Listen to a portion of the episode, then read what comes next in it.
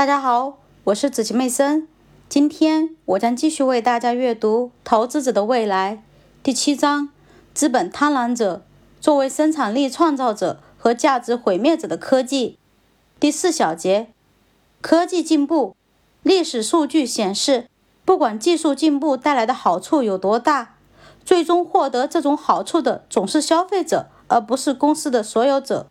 劳动生产率的提高降低了价格，并且提升了工人的实际工资。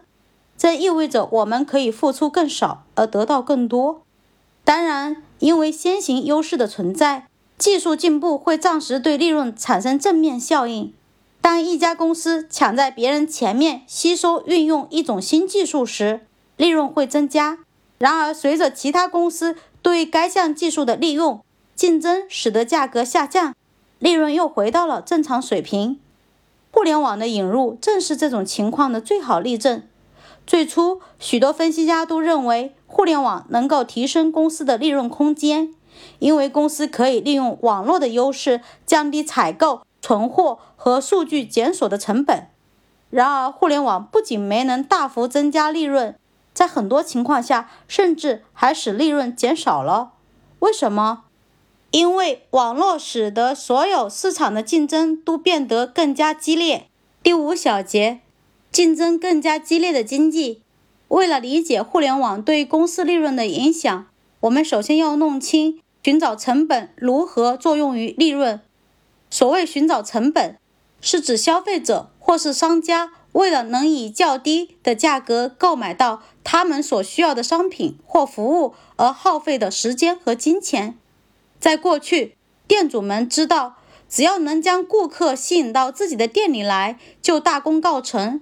街角的药店可以提高需求量较大的药品的价格，因为老板知道消费者不会花费较长时间去别的店里寻找便宜的替代品。